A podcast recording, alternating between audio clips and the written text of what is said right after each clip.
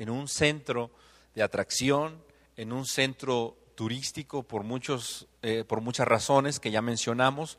Eh, recordamos un poco el teatro más, más imponente de, de, toda la región, se encontraba ahí, que albergaba 10.000 personas, la biblioteca eh, más, la segunda biblioteca más importante del mundo antiguo se encontraba ahí, competía con la de Alejandría. Eh, el, templo de Esculapio se encontraba ahí también, el dios de la sanidad, el de la, de la medicina. Una escuela de medicina, de medicina, también muy importante se encontraba ahí. Se encontraba también ahí eh, lo que era el, el, trono de Zeus, una de las mayores atracciones, considerada como una maravilla del mundo antiguo. Eh, había distintas situaciones que nosotros podemos mirar que hacían atractivo, atractiva la ciudad de Pérgamo para toda la gente. Pero con, con todo esto, precisamente, desencadenaba ciertos peligros. Ciertos peligros que la iglesia no advirtió o la iglesia no cuidó y que ocasionaron un peligro muy grave dentro de sus filas. Leemos lo que dice el verso 12 y escribe al ángel de la iglesia en Pérgamo. El que tiene la espada aguda de dos filos dice esto, yo conozco tus obras y donde moras, donde está el trono de Satanás, pero retienes mi nombre y no has negado mi fe, ni aun en los días en que Antipas, mi testigo fiel, fue muerto entre vosotros, donde mora Satanás. La conciencia del mundo en el que nosotros nos movemos es un aspecto importante que no podemos perder de vista.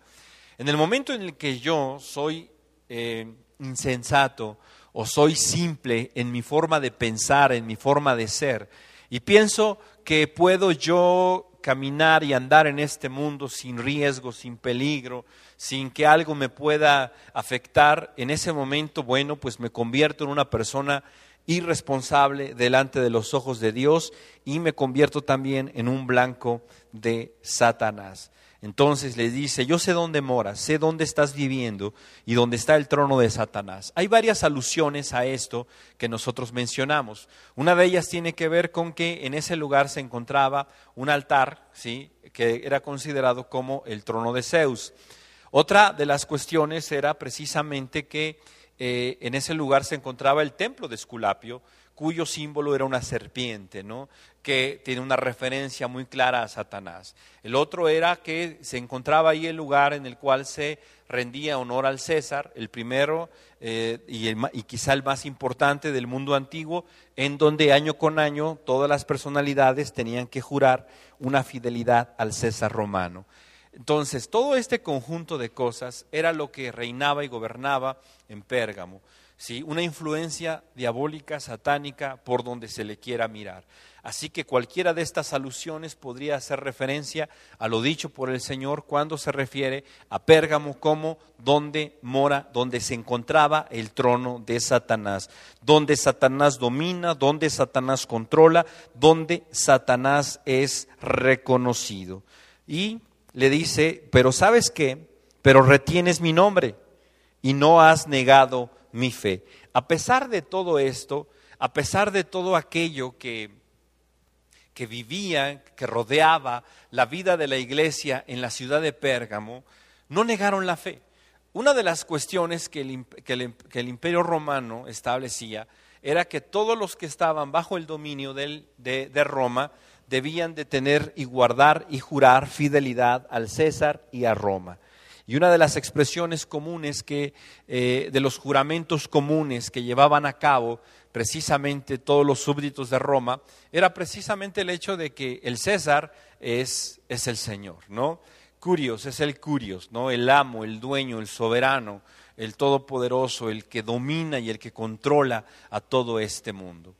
Y ese era el juramento y la fidelidad que rendían todos los súbditos romanos, tenía que ser una una, una confesión pública. Si alguno que era súbdito de Roma no ejercía o no confesaba esta situación, se convertía en un enemigo de Roma. Y los enemigos de Roma no tenían otro fin sino la muerte. Imagínense, ahí en ese lugar donde se encontraba el centro de adoración a Roma, el centro de adoración al César, era precisamente donde se había levantado esta iglesia. Y todos iban a ese lugar a jurar fidelidad a Roma, a jurar fidelidad a César. Y dice aquí el Señor, ¿sabes qué? A pesar de todo eso, dice, retienes mi nombre. ¿Esto qué quiere decir? Esto quiere decir que a pesar de la presión que existía sobre la iglesia, no había negado su confianza y su certeza en que el Señor no era el César, sino que el Señor era precisamente Jesucristo. Pero dice, y no has negado mi fe, ni aun en los días en que Antipas, mi testigo fiel, fue muerto. ¿Quién era este personaje llamado Antipas? Si tú buscas en, este, en internet, buscas en una enciclopedia, buscas en, una, en un libro de biografías de, de, este, de grandes hombres, de, de todo esto, te vas a encontrar con distintas versiones de quién era Antipas. Hay quien dice que Antipas era el obispo de eh, la iglesia de Pérgamo. Hay quien dice que era el personaje más importante de, eh, de Pérgamo en ese sentido, como creyente en Jesucristo. La realidad es que, si bien es cierto que no hay una certeza histórica que nos pueda determinar quién era Antipas, lo que sí la Biblia nos dice es que este hombre llamado Antipas era un testigo, ¿sí? Esta palabra testigo es la palabra griega márturos, ¿no? De donde viene la palabra mártir. Este, esta expresión testigo, ¿sí? O mártir, es una expresión que no solamente implica el dolor o el sufrimiento que alguien puede padecer, sino esta expresión implica precisamente la disposición que se tiene ¿sí? por una creencia o por una fe o por un testimonio. Cuando una persona era un mártir, era una persona que estaba respaldando sus palabras.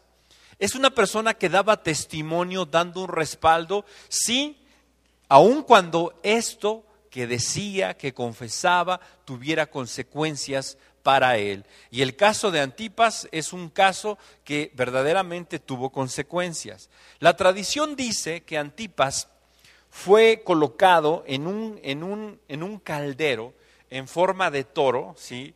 En forma de toro, y en ese caldero fue metido y fue asado, ¿sí? Debajo de, de este caldero en forma de toro, ¿sí? Prendieron lumbre y Antipas fue quemado ahí en ese caldero. Eso es lo que dice la historia, eso es lo que dice la tradición. Y bueno, podemos nosotros pensar que probablemente fue cierto. Ahora, lo interesante de esto es lo que significa el nombre de Antipas. ¿Sí? Cuando uno no encuentra referencias a históricas o algunos documentos que puedan respaldar o que nos puedan dar luz respecto a los individuos que menciona la Biblia, el nombre nos puede dar mucha luz en ese sentido. La palabra antipas, ¿sí? Es una palabra compuesta, la cual tiene un significado interesante, que es el que está en contra de todos. Y quizá de ahí la tradición menciona lo que le dijeron a Antipas cuando lo estaban buscando los romanos. Dice la tradición y dice la historia, no la historia, eh, podríamos decir seria, porque una historia seria no menciona eh, esto, y, se los digo, yo lo encontré por ahí, en, hace mucho tiempo lo leí, pero si les digo el libro no me acuerdo, ¿sí? pero eh, lo pueden checar ustedes también en internet. Eh, dice el relato respecto a lo que sucedió, que Antipas fue llevado junto con otros creyentes a este lugar en el que se rendía fidelidad y juramento respecto a César y a Roma. Y entonces le pidieron a Antipas que mostrara y jurara fidelidad a Roma y al César. Y entonces Antipas no quiso hacerlo, no hizo esto. Entonces le dijeron a Antipas, entonces Antipas, el mundo es contra ti. Y Antipas respondió, si el mundo es contra mí y todos están contra mí, entonces yo estoy en contra de todos. ¿sí? Entonces, este personaje murió trágicamente, como les digo, quemado, calcinado en un caldero ardiente. Y dice la Biblia, y es tan digno de reconocimiento este personaje que el Señor lo menciona y lo establece como un testigo fiel.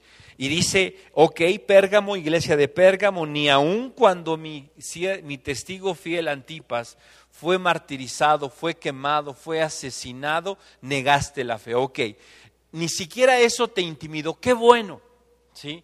Qué bueno, ¿sí? Eh, no, no, no has apostatado, no has jurado fidelidad a nadie más, ¿sí? Pero, dice el verso 14, pero tengo unas pocas cosas contra ti, ¿sí? Y dice aquí, tengo unas pocas cosas. No no menciona o no minimiza las cosas, sino dice aquí que son algunas cosas en contra de ellos.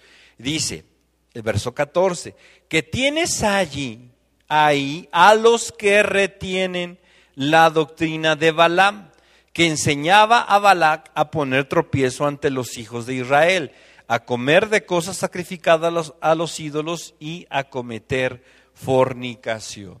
¿Qué es lo que nosotros vemos aquí? Dice, dentro de las pocas cosas, que no era poco, ¿sí? dice, tienes ahí a los que retienen.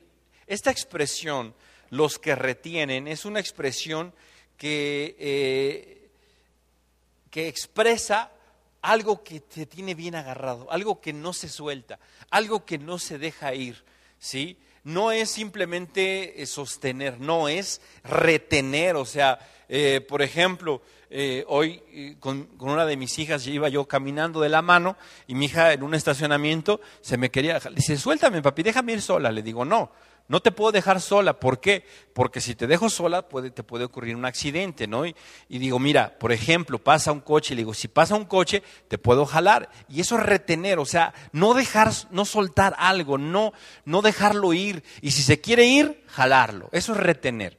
Entonces, aquellas personas que retenían si esta doctrina, la tenían bien agarrada, bien, bien arraigada en su mente y en su corazón.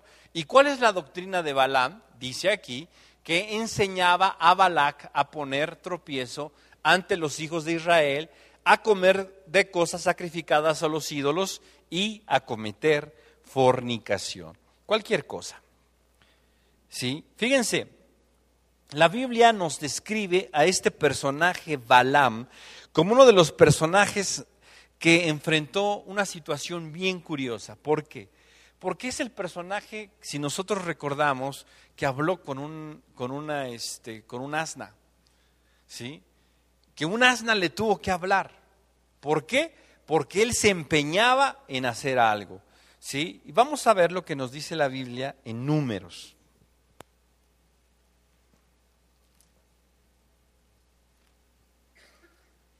Números capítulo 24.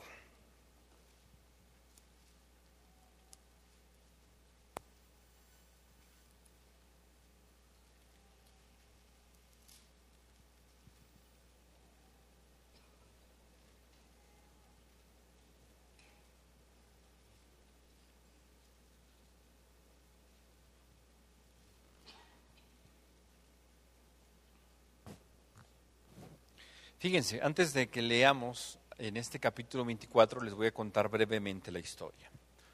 Resulta que el rey Balak ¿sí? decide, decide que eh, no quiere pelear en contra de Israel porque ya escuchó lo que le sucedió a otros pueblos cuando pelearon en contra de ellos. Entonces piensa y dice, yo tengo que destruir este pueblo, ¿cómo lo haré?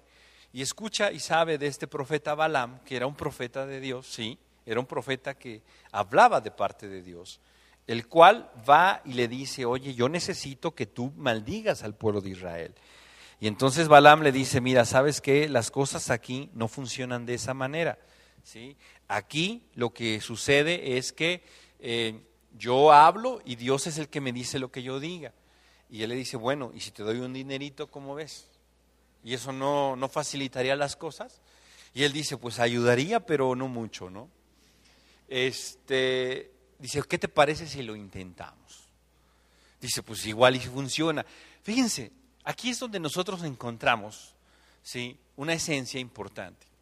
Un hombre de Dios, y digo un hombre de Dios entrecomillado porque después muere de manera trágica, y eso nos habla de que no todo el que hace cosas para Dios verdaderamente es alguien que, que va a entrar en el reino.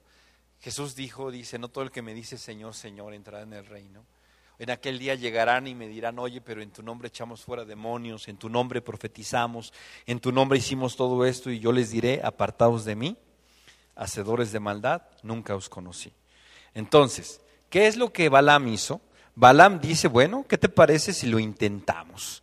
Y entonces Balaam toma su asna de mañana y se fue con los príncipes de Moab y entonces Dios vio esa actitud y se enojó.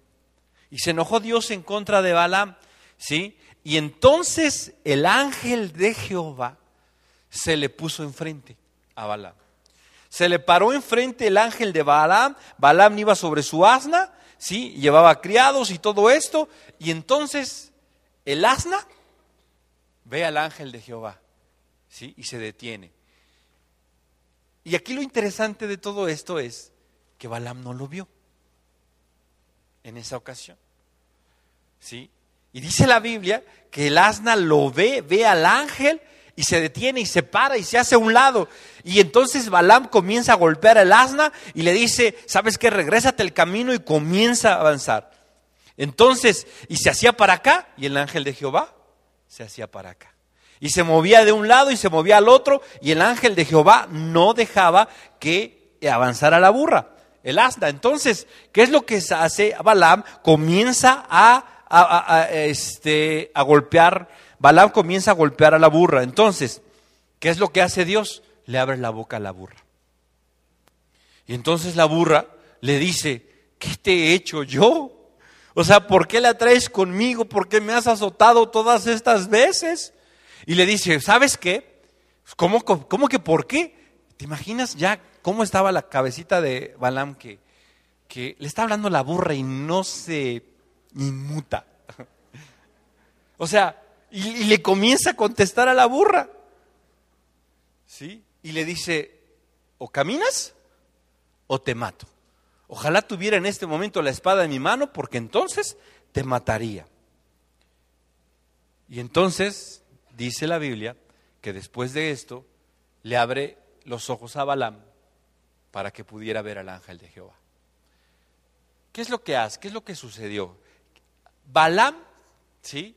Le ofrecieron algo, dinero.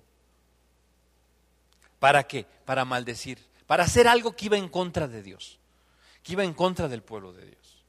¿sí? Y entonces él pensó y dijo, ¿sabes qué? Pues, eh, híjole, es difícil. Pero fue tentado por eso. Imagínate. Pero ¿qué fue lo que sucedió con Balaam en el momento en el que él consideró siquiera la posibilidad de obtener un beneficio a través de eso? ¿Qué fue lo que le pasó? Pues simplemente que su visión se cegó. ¿sí? Su visión espiritual se, se cegó. Ahora, en ese sentido, ¿sí? nosotros debemos, tenemos que entender algo. ¿sí? En el caso de Balaam, su codicia, su avaricia, el deseo de tener ¿sí? las cosas de una manera ilícita, le cegaron. ¿sí? Le cegaron, le imposibilitaron darse cuenta de algo. Eso le sucedió a Balaam y eso nos puede suceder a nosotros. Y a veces nosotros estamos empeñados en algo, en algo que deseamos, en algo que anhelamos, ¿sí? Y no nos damos cuenta de que eso que estamos anhelando, de que eso que estamos deseando, se puede convertir en nuestra destrucción. ¿Sí? La avaricia, la codicia puede ser un peligro grave precisamente para, para la iglesia o para los creyentes en Jesucristo. ¿Qué le pasó a Judas? ¿Por cuánto entregó al Señor? Por 30 piezas de plata. ¿Sí? Fue por lo que lo vendió. ¿Y para qué le sirvieron esas 30 piezas de plata? Para buscarse un lugar donde morir. ¿Sí? ¿Para qué le sirvió a Acán ese manto babilónico y esos lingotes de, metal precioso? ¿Para qué le sirvieron? Para cavar su tumba. ¿sí? Y eso es lo que Dios quisiera evitarnos. Pero desafortunadamente cuando nos obsesionamos por algo que es ilícito, ¿sí? nos cegamos y comenzamos a hacer cosas que no haríamos si estuviéramos en nuestros cinco sentidos. Y eso le pasa a mucha gente. Por ejemplo, cuando una muchacha se obsesiona con un muchacho, ¿sí? Y, esa relación no es precisamente la que Dios quiere para él o para ella. Y cuando una persona se obsesiona por algo, aunque papá, mamá, amigos, el pastor, quien sea le diga, eso no es de Dios, ¿sabes qué va a hacer? Lo va a hacer. La doctrina de Balaam tiene que ver con la obsesión que nosotros podemos tener precisamente por cosas que deseamos, por cosas que anhelamos, por cosas que, que queremos, que, que, deseamos, que nos gustaría tener. En este caso, Balaam deseó tener esta, esta situación. Se le presentó el ángel de Jehová y entonces Balaam le dijo al ángel de Jehová, ¿sabes qué? He pecado y hizo ahí su servicio de arrepentimiento. Pero ¿sabes qué hizo? no cambió de opinión. Siguió en lo mismo. Y tres veces lo intentó. La burra le habló. Le habló el ángel de Jehová. Y siguió en la misma. Siguió en la misma. Y llegamos entonces al capítulo 24. Y nos dice el capítulo 24, cuando vio Balaam que parecía bien a Jehová, que él bendijese a Israel, no fue como la primera y segunda vez en busca de agüero. Fíjate, aquí nos dice algo interesante. Nos dice que las otras veces sí iba con la intención de qué? De maldecir al pueblo de Israel. De buscar una maldición en contra de Israel. De buscar, de usar un arte mágica ¿Por qué? Porque aquí la palabra agüero tiene que ver precisamente con artes ocultas. ¿Sí? Tiene que ver con artes ocultas. ¿Qué fue lo que hizo Balaam para poder conseguir su objetivo? Ya no utilizó solamente el canal correcto, sino ya comenzó a pensar y a considerar canales incorrectos. ¿Qué, ¿Cuándo me puedo yo dar cuenta que puedo estar obsesionado con algo? Que puedo estar yo pensando, eh, eh, deseando algo y que ese algo no sea verdaderamente algo que Dios quiere para mi vida, sino más bien como Balaam estoy obsesionado cuando yo comienzo a hacer cosas que van en contra de Dios. ¿Sí? Cuando comienzo a hacer cosas que, que, que, que ya no son santas la doctrina de Balaam también tiene que ver con eso, con mezclar lo pagano, lo mundano con lo santo. Cuando yo comienzo a mezclar eso en mi vida, cuando mi vida es una mezcla de cosas santas con cosas no santas, ¿sí? Cuando yo pretendo delante de Dios ¿sí? tener una actitud correcta. Pero cuando salgo a la calle, ¿sí? soborno al policía, soborno al inspector de tránsito, soborno al del Seguro Social, soborno a este, y consigo mis objetivos por medio de, de esto, por medio de aquello, a través de una mentirita blanca e inocente a través de una omisión, hago mis bienes, mis riquezas por medio de una pequeña evasión fiscal, hago todo esto, en ese momento entonces yo estoy siguiendo la misma doctrina de Balaam. Continúa diciendo entonces, y alzando sus ojos, vio a Israel, alojado por sus tribus, y el Espíritu de Dios vino sobre de él. Y entonces comenzó a profetizar y profetizó bendición en contra de, a favor de Israel. Entonces llegamos al verso 10 y dice, entonces se encendió la ira de Balac contra Balaam y batiendo sus manos le dijo, para maldecir a mis enemigos te he llamado y aquí los has bendecido ya tres veces. Ahora huye a tu lugar, yo dije que te honraría, mas he aquí que Jehová te ha privado de honra. Y Balaam le respondió, ¿No lo declaré yo también a tus mensajeros que me enviaste diciendo, si Balac me diese su casa llena de plata y oro, yo no podré traspasar el dicho de Jehová para hacer cosa buena ni mala de mi arbitrio. Mas lo que hable Jehová, eso diré yo. He aquí yo me voy ahora a mi pueblo, por tanto ven, te indicaré lo que este pueblo ha de hacer a tu pueblo en los postreros días. Y viene la profecía precisamente en contra de este pueblo. Dice el verso 25, entonces se levantó Balaam y se fue y volvió a su lugar, y también Balac se fue por su camino. Y luego dice el capítulo 25, moraba Israel en Sittim y el pueblo empezó a fornicar con las hijas de Moab, las cuales invitaban al pueblo a los sacrificios de sus dioses, y el pueblo comió y se inclinó a sus dioses. ¿Qué es lo que nos dice Apocalipsis? Apocalipsis nos dice lo, que aquí nos falta. ¿Qué es lo que nos dice Apocalipsis? Que Balaam le enseñó al rey Balac la manera en la que podía deshacerse del pueblo de Dios. Le dijo Balaam a Balac, mira, yo no puedo maldecirlos porque Dios no me deja, porque solamente puede haber bendición para su pueblo. Pero déjame decirte la manera en la que tú puedes hacerlo. ¿Qué te parece si te buscas a las muchachas más guapas de tu pueblo y les pones una ropita entallada y las mandas con el pueblo de Israel? Los ah, organizas, te organizas una fiesta. ¿sí? Y los del pueblo de Israel, pues tienen los ojos ligeros. Seguramente les van a gustar tus muchachas. Que tus muchachas los inviten, ¿sí? A los sacrificios a tus dioses. Que tus muchachas los inviten a tomar. Que tus muchachas los inviten a todo esto. Y entonces, de esa manera, tú vas a conseguir que la ira de Dios se encienda en contra del pueblo, del, pueblo de Dios. Eso fue lo que hizo Balaam. ¿Sí? Y eso fue precisamente lo que encendió la ira de Dios en contra del pueblo de Israel. Y murieron más de 20 mil en aquel día. ¿Sí? Dice, verso 3, Así acudió el pueblo a Baal peor, y el furor de Jehová se encendió contra Israel. Y Jehová dijo a Moisés, toma a todos los príncipes del pueblo y qué? Ahórcalos ante Jehová delante del sol. Y el ardor de la ira de Jehová se apartará de Israel. Entonces Moisés dijo a los jueces de Israel, matad cada uno aquellos de los vuestros que se han juntado con Baal peor.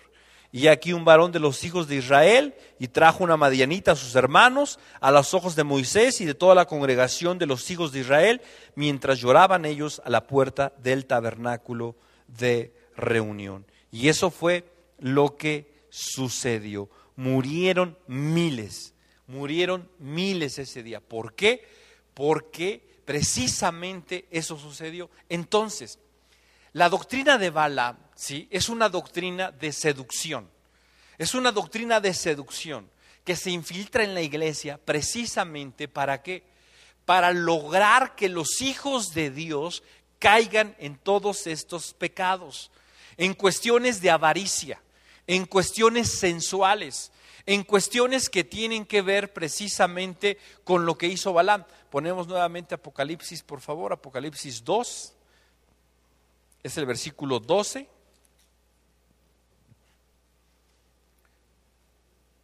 Perdón, es el 14.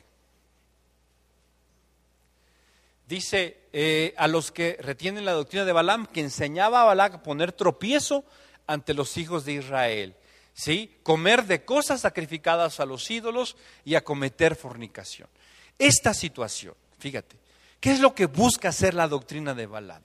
crear una seducción en medio del pueblo de Dios. ¿Para qué? Para que el corazón del pueblo deje de ir en pos de Dios y se vaya en pos de Baal. Baal que representa. ¿Qué representa Baal en la Biblia? Puede representar a Satanás, puede representar el mundo, puede representar todo lo que el mundo ofrece. Entonces, la doctrina de Balaam tiene precisamente ese objetivo, lograr que la mundanalidad se infiltra en la iglesia. ¿Sí? Y eso sucede ¿sí? precisamente a través de individuos. Individuos que de una o de otra manera seducen, seducen, seducen a los creyentes verdaderos y fieles. Ok, no puede lograr que nieguen su fe, no puede, no puede hacer que dejen de creer en Cristo, no puede hacer que, que, que, que nieguen o que apostaten o que vayan en pos de otras cosas, pero ¿sabes qué? Sí pueden hacer que su corazón se desvíe en pos de lo que el mundo ofrece y así se aparten de Dios. Y eso es lo que hizo Balaam. ¿Sí? Y de esa manera es que Satanás se infiltra en las iglesias, ¿sí? Hoy en día, ¿de qué manera puede despertar la codicia y la avaricia en los creyentes? ¿De qué manera podría hacerlo hoy en día Satanás? ¿Por medio de qué? La fama, el dinero, ¿sí? La prosperidad, ¿sí? La prosperidad. Hoy en día la doctrina de la prosperidad, ¿sí? Es producto precisamente de la doctrina de Balaam. ¿Qué le ofrece la doctrina de la prosperidad a la iglesia? Bienestar económico. ¿A costa de qué? A costa de lo que sea. Si tú no tienes dinero es porque estás en pecado. Y entonces el principal objetivo de la gente se convierte en qué? En hacer dinero en hacer bienes, en, acumular, en ser exitoso en los negocios, en ser exitoso en lo que hago. Ya no, mi preocupación no tiene que ver con vivir en santidad, ya no tiene que ver con predicar el Evangelio, ya no tiene que ver con asistir a los pobres, ya no tiene que ver con eh, ayudar al necesitado, ¿sí? ya no tiene que ver con visitar enfermos, ya no tiene que ver con eso. Ahora tiene que ver precisamente con que yo tenga dinero con que yo sea prosperado. ¿Por qué? Porque de esa manera la iglesia se desvía del objetivo principal. Y entonces hoy en día los creyentes, ¿sí? Están compitiendo en ver quién tiene una mejor camioneta, quién tiene un mejor coche, quién viste de la mejor manera, quién tiene las mejores, quién se va a los mejores lugares de vacaciones, quién vive en la mejor zona. ¿Por qué? Porque precisamente la doctrina de Balaam se ha incrustado para eso. Y lo interesante de todo esto es que esa esa avaricia, esa codicia desata la sensualidad precisamente en los creyentes. ¿Y en qué terminan? En fornicación. ¿En qué terminan? Desafortunadamente la mayoría de los creyentes, de los, de los precursores de esta doctrina, se han visto envueltos en qué? En escándalos sexuales. ¿Por qué razón? Porque el amor al dinero, ¿sí? Dice la Biblia, es idolatría. Y la idolatría está ligada precisamente a un deseo carnal que se desata precisamente en el corazón del hombre y que lo lleva a la impureza sexual. Nosotros como creyentes en Jesucristo necesitamos estar apercibidos de esto. ¿Por qué? Porque el diablo de una manera importante va a intentar, va a buscar el seducirnos a través de todas estas situaciones. Vamos a regresar a Apocalipsis. Y entonces nos encontramos con otra cuestión. Dice el verso 15.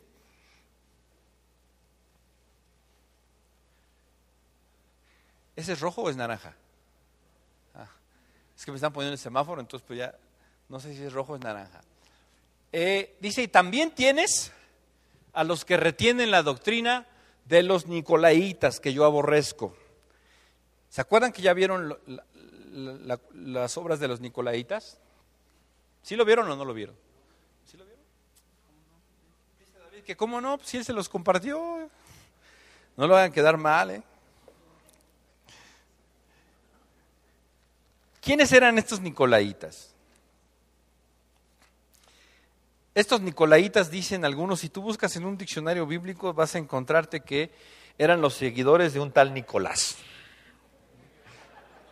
Ah, ¿En serio?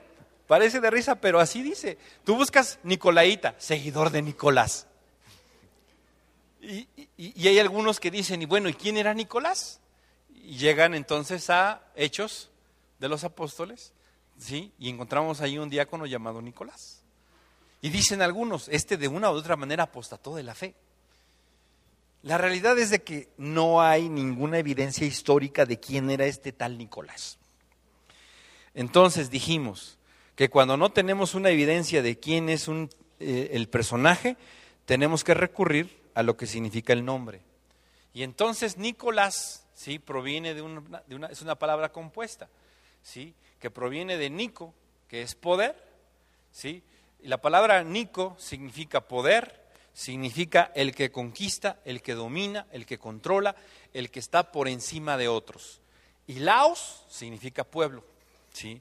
Entonces, la palabra Nicolás. Nicolaos, significa el que domina, el que controla, el que se enseñorea, el que vence sobre el pueblo. Entonces, la doctrina de los nicolaitas, si nosotros investigamos y nos ponemos a ver cuál era esta doctrina, hay diferentes teorías. Y diferentes teorías mencionan que, bueno, estos llamados nicolaitas eran precisamente personas que eran antiley, ¿sí? estaban en contra de todo lo establecido por la ley, en todo lo establecido por la autoridad. Eso es lo que dice una teoría. Y entonces esta teoría dice que eh, eh, como estaban en contra de todo lo establecido y todo lo que oliera a ley, eran una especie de anarquistas y le daban la oportunidad a todos de hacer lo que quisieran, ¿sí? de hacer lo que quisieran, de hacer cuanto ellos quisieran, de tal manera que eran personajes que predicaban el libertinaje. Y aunque esto puede tener algo de cierto, ¿sí? definitivamente tiene algo de cierto, hay otra, hay otra versión o hay otra corriente que dice que estos nicolaitas ¿sí? eran precisamente aquellos que ejercían un señorío y un dominio sobre los creyentes. Y esa también tiene mucha fuerza. ¿Qué es lo que nosotros podemos ver en esta doctrina de los nicolaitas? La doctrina de los nicolaitas definitivamente es una doctrina que es aborrecida por Dios. ¿sí? La doctrina, y en, el mensaje a la iglesia de Éfeso se mencionan las obras de los nicolaitas y también dice lo mismo, dice yo las aborrezco. ¿Qué es lo que nosotros podemos decir de los nicolaitas? Podríamos nosotros definir la doctrina de los nicolaitas como aquella forma, ¿sí? que precisamente se sale del modelo de Dios. Todo aquello que se sale del modelo de Dios puede caer en el nicolaísmo. ¿sí? Y esto es importante, ¿por qué razón? Porque, por ejemplo, los que eran anti-ley decían que no importaba ¿sí? lo que tú hicieras, que importaba lo que tú pensabas. Tú puedes tener a Jesús en tu pensamiento y puedes tener a Dios en tu pensamiento, ¿sí? En una fiesta, cantando y tomando con tus amigos. Y para Dios lo que importa es lo que está en tu pensamiento. ¿Por qué? Porque Dios no ve lo exterior, Dios ve el corazón. Y esto nos parece de risa. Pero esa es lo que mucha gente hoy en día piensa. No, no, no. Es que Dios sabe que, esto lo hago pues en mis ratos libres. Lo que pasa es que Dios sabe que en mi mente siempre está Jesús, está el Señor y bueno, pues no soy perfecto, pero, pero Dios lo sabe y Él y yo nos entendemos. Tal vez crees que te entiendes con Dios y Dios sí te entiende, pero la cuestión aquí es que al parecer tú no le entiendes. ¿Por qué? Porque aquellos que creen que pueden vivir de la manera que, quieran y pensar que Dios no tiene problema con eso, están equivocados. Esa es una de las corrientes del nicolaísmo. Pensar que puedo vivir de la manera en que sea. Dicen ellos que tenemos dos naturalezas. Una naturaleza que es espiritual y una naturaleza que es carnal.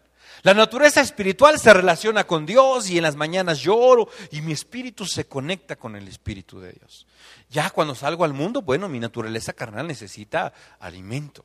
Mi carne necesita eh, diversión, necesita... Y eso es lo que piensa el nicolaísmo. Y sabes qué? Eso piensa mucha gente hoy en día, en medio de las iglesias. ¿Sí? Otra, la otra teoría del nicolaísmo menciona que este nicolaísmo es aquel que ejerce un señorío sobre el pueblo, la jerarquización. de la iglesia. Y esto también es cierto. ¿Por qué razón? Hoy en día, ¿sí? Es, parece que, que hay personas intocables en el reino de Dios. Como que son más santos, ¿no? Como que el traer corbata lo hace uno más santo. La verdad es que no, es muy incómodo. Pero hoy en día, el otro día me pasó, ¿sí? Eh, eh, estábamos ahí acomodando no sé qué, qué, cosas y de repente alguien vio que estaba eh, uno de los pastores acomodando algo dice, no, pastor, permítame, ¿cómo usted acomodando eso? Entonces nos volteamos a ver y dice, ¿y por qué no? O sea, estoy, me veo mal, me veo enfermo, o, o qué, o sea, hasta donde yo sé sigo teniendo fuerzas. ¿Por qué razón? Porque dentro de la iglesia, ¿sí? y en muchos lugares, se ha pretendido ¿sí? establecer que hay personas especiales dentro de la iglesia. La Biblia sí habla de funciones y de que hay quien merece un doble honor, sí, pero la Biblia no dice que estos sean más que otros. Pero hoy en día existen personajes en medio de la iglesia que se sienten superiores a los demás. Pero ese no es solo el problema. Si alguien solo se siente superior, bueno, pues eh, allá él. Pero el problema es que ejercen un control y un dominio sobre la iglesia, ¿sí? Enseñoreándose de ella. Y eso ya es algo diabólico. ¿Por qué razón? Porque cuando yo utilizo a las personas para mi beneficio, para mi servicio, entonces estoy saliéndome del modelo de Dios. ¿Por qué? ¿Se acuerdan de los dos hermanitos aquellos que tenían a su mamá, que eran bien pegaditos a su mamá? Y que su mamá un día se acerca con Jesús porque eran medio parientes, ¿sí? Y le dice, oye Jesús, ¿qué te parece? Tengo una gran idea, ¿sí? ¿Te acuerdas de tus, de mis, de mis hijitos? Sí. ¿Qué te parece si en tu reino a uno me lo sientas de un lado y al otro me lo sientas del otro lado? Y entonces Jesús voltea y se les queda viendo a estos angelitos y estos angelitos así. O sea, no le dijeron, mamá, ¿qué te pasa? ¿Por qué? No. ¿Sí? Entonces Jesús se voltea y les dice, ah, caray, oigan, ¿y ustedes pueden tomar la copa que yo voy a tomar? Sí, claro que podemos, Jesús. ¿Y bautizados con el bautismo que voy a ser bautizado? Sí, también, lo que tú digas. No sabía ni lo que decía, pero bueno. ¿Sí? Y entonces, fíjate, Jesús después de eso escucha los corazones de los demás. Y los demás estaban indignados. Pero tú crees que estaban indignados porque carnales, estos que quieren poder y dominio y quieren lugares preferenciales, ¿tú crees que estaban indignados por... No, estaban indignados porque se les habían adelantado, porque les querían quitar su lugar. Y eso era algo humanamente real ahí. Pedro, ¿qué le, qué le dice a Jesús cuando ve a Juan ahí? ¿Y este qué? Ya llegué, ya estoy aquí, ya, páchalo. Y le dice a Jesús, ¿y a ti qué? Si yo quiero que éste quede. ¿No? Ese, ese sentimiento. ¿Y, qué les dice a Jesús? A ver, espérenme tantito, espérenme tantito. ¿Sí? Entre el, el mundo, el más grande es el que más tiene abajo. Y les dice, más entre vosotros, no será así. ¿Quiere alguno ser el mayor? Conviértase en el servidor de los demás. Pero ¿qué, ¿qué, sucede hoy en día? Hoy en día los más grandes son a los que más servidores tienen a su cargo. Hoy en día ya no la cuestión, la grandeza en el reino, ya no se mide a cuántos bendice mi vida, a cuántos bendigo con lo que hago. Y no solamente con lo que digo, sino también con lo que hago. Hoy en día parece ser que los grandes son a ver cuántos lo siguen. Y eso es precisamente parte del nicolaísmo. El sacerdote, decía la ley, que no podía subir, el altar no podía estar en escalinatas, no podía haber gradas. ¿Por qué razón? ¿Se acuerdan? Porque se iba a ver su desnudez. ¿Sí? Donde el sacerdote subía a ofrecer el sacrificio, no podía haber escaleras, porque se iba, se iba a desnudar, se iba a ver su desnudez y eso era indigno. El, el sacrificio era presentado a nivel de tierra. ¿Por qué? Porque el sacerdote no es más que el pueblo. Tiene una función diferente, pero no es mayor. ¿Qué es lo que sucede? Cuando una persona pretende elevarse, se viene a su desnudez y se hace evidente la carencia precisamente que tiene del propósito y de la voluntad de Dios. ¿Sí? Los nicolaitas son personas que se enseñorean, que intentan dominar y controlar a los miembros de la iglesia, al pueblo. Son aquellos que prohíben hoy en día, no, no puedes ir a ese evento. No, no puedes hacer esto. Te prohíbo que hagas esto. ¿Sí? Y te prohíbo que compres eso. Te prohíbo que te cases con este. Te prohíbo que hagas esto. Y los diezmos, échalos. Es más, dame tu tarjeta. ¿Por qué? Porque no están buscando el bienestar del pueblo, sino solo exprimir y favorecerse del pueblo. Ese es el nicolaísmo. Y ese es peligrosísimo. Y no lo debemos de fomentar entre nosotros. Y no debemos nosotros de actuar de esa manera. ¿sí? Y si vemos algo de eso, estamos delante de algo que huele a nicolaísmo. Y cuidado, ¿por qué? Porque dice la Biblia que eso Dios lo aborrece. Dos minutos y nos vamos. Dice, por tanto, ¿qué dice? arrepiéntete, vuelve atrás. ¿Sí? Pues si no, vendré a ti pronto y pelearé con ellos con la espada de mi boca. Juicio, segunda venida que va a suceder. ¿Cuándo Dios les va a ajustar las cuentas? Cuando Él regrese. Algunos antes. Dice el verso 17. El que tiene oído, oiga lo que el Espíritu dice a las iglesias. Al que venciere, daré a comer del maná escondido, de ese manjar escondido. Y le daré una piedrecita blanca. Y en la piedrecita escrito un nombre nuevo, el cual nadie conoce sino aquel que lo recibe. ¿Cuál es ese maná escondido? Ese maná escondido definitivamente hace una alusión a una revelación clara y contundente de Jesucristo. ¿Quiénes son aquellos que van a tener esa revelación completa como la tuvo Juan? Solamente aquellos que se despojen de todo esto, aquellos que decidan romper con todo esto. Y a estos dice, se les va a dar una piedrecita. ¿Sí? ¿Y a qué se refiere esa piedrecita? ¿Qué es una piedrecita? Es como un llaverito, es como un recuerdito, un souvenir o algo así.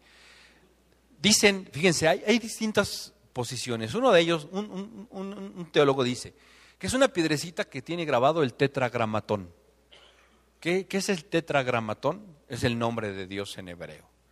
Y digo, ¿y de dónde sacó eso, no? Ah, no lo sé, pero eso dice él. ¿sí? Hay otros que dicen que esa piedrecita ¿sí? es, como, es la que se les otorgaba a, los vencedores. ¿sí? Y era como un reconocimiento en el, en el mundo romano.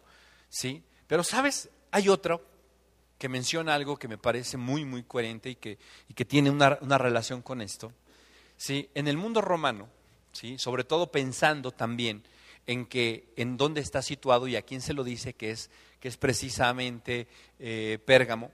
¿sí? En el mundo romano ¿sí? se consideraba una piedrecita blanca que se otorgaba como un pase. Era como un pase libre, un pase de gracia se conocía.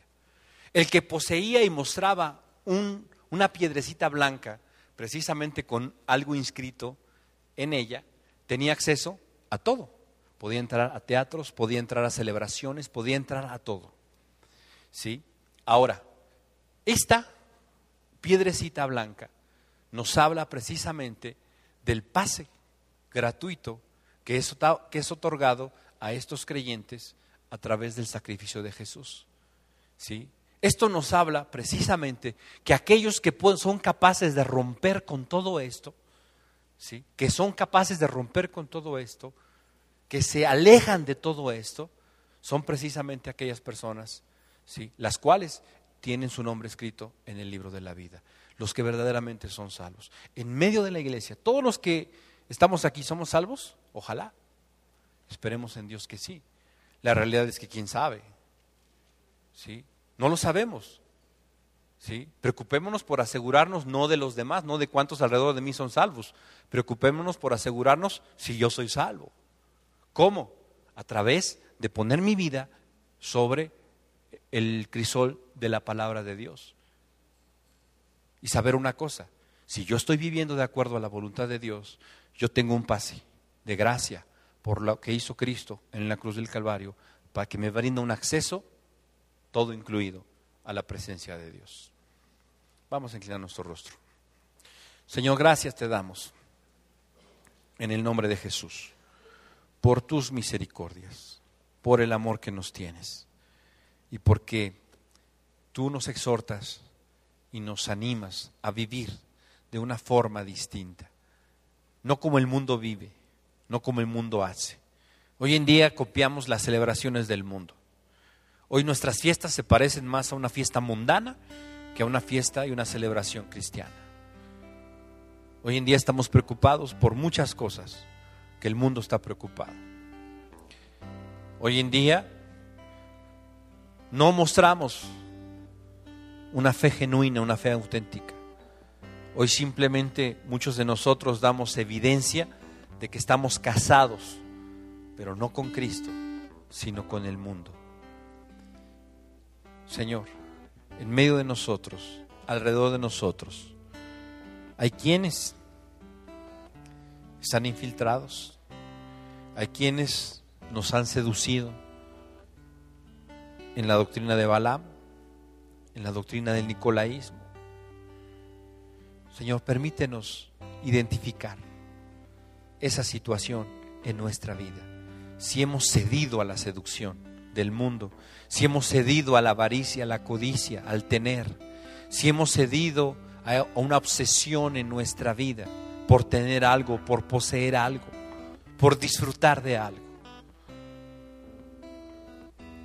Señor, también te pedimos que podamos entender lo importante que es que no vivamos como estos nicolaitas, que pensaban que bastaba que tuvieran una relación emocional e intelectual contigo y podían vivir de la manera que ellos quisieran. No, Señor, que entendamos una cosa, la vida cristiana es una vida de compromiso todos los días, en cada momento, en cada circunstancia. No es un disfraz que nos ponemos y nos quitamos de acuerdo al momento, de acuerdo a las circunstancias. Que podamos vivir comprometidos al 100%. Y que podamos, Señor, distinguir a aquellos que quieren ejercer control, que quieren ejercer dominio sobre nosotros. O aún nosotros, Señor, líbranos de ejercer dominio, de enseñorearnos de las ovejas aquellos que estamos en autoridad, Señor, que tenemos autoridad. Líbranos, Señor, de ejercer un control, un dominio, una manipulación para nuestro beneficio, Señor. Padre, que, que pueda ver, mi Dios, en nuestro corazón un deseo genuino y auténtico de hacer tu voluntad. Líbranos, Señor de caer en las garras, Señor, de abusadores de este tipo, de nicolaitas, Señor, que solo busquen beneficiarse de nosotros. Danos la capacidad de discernir. Danos la capacidad de entender y de ver, Señor, cuando un peligro de estos acecha nuestra vida, Señor. Padre, y si nosotros hemos caído en alguna de estas circunstancias, en nuestra amistad con el mundo, hemos caído en una vida doble, una vida disipada. Señor, tu llamado al arrepentimiento, en esta noche lo tomamos. Hoy nos arrepentimos. Hoy, Señor, queremos dejar atrás nuestro pecado. Queremos dejar atrás todo esto que hemos traído cargando. Y te pedimos que tu sangre preciosa nos limpie y nos purifique. Señor, queremos, Padre, vivir, caminar en esa gracia que tú nos otorgaste a través de tu sacrificio. Que tu sangre preciosa nos pueda limpiar en esta noche, pueda purificar nuestros corazones, pueda sensibilizar nuestros sentidos para discernir entre lo bueno y lo malo, entre lo mundano, lo profano y lo santo, Señor. Que podamos ser puros como tú eres puro, que podamos ser santos como tú eres santo, que podamos llamar al pecado por su nombre, Señor, y que podamos aborrecer lo que tú aborreces, que no nos deleitemos más, Señor, con el mundo, en el pecado, en lo que el mundo se deleita, que podamos deleitarnos en ti, en tu ley, en tu presencia, Señor, que podamos deleitarnos en hacer tu voluntad, Señor. Ese es el deseo de nuestro corazón en esta noche, Señor, bendícenos. Que tu gracia sea con cada uno de nosotros. Padre, bendice en esta noche a los corazones sinceros y honestos, Dios. Que Padre se han arrepentido. Y aquellos que no, sigue trabajando en ellos. Sigue llamando su atención a ti, Señor. Y en esta noche que todos y cada uno de nosotros podamos ser bendecidos por ti, podamos ser guiados a tu voluntad y que en nuestros corazones tu paz, Señor, pueda reposar y que tu luz siga resplandeciendo. Llévanos a nuestro hogar con bien, permítenos tener un buen descanso, fortalezca, que nos fortalezca, que nos llene de ánimos para el día de mañana, pero sobre todo en esta noche, habla a nuestros corazones, perfecciona tu obra en nosotros. Te lo pedimos en el nombre de Jesús, Señor.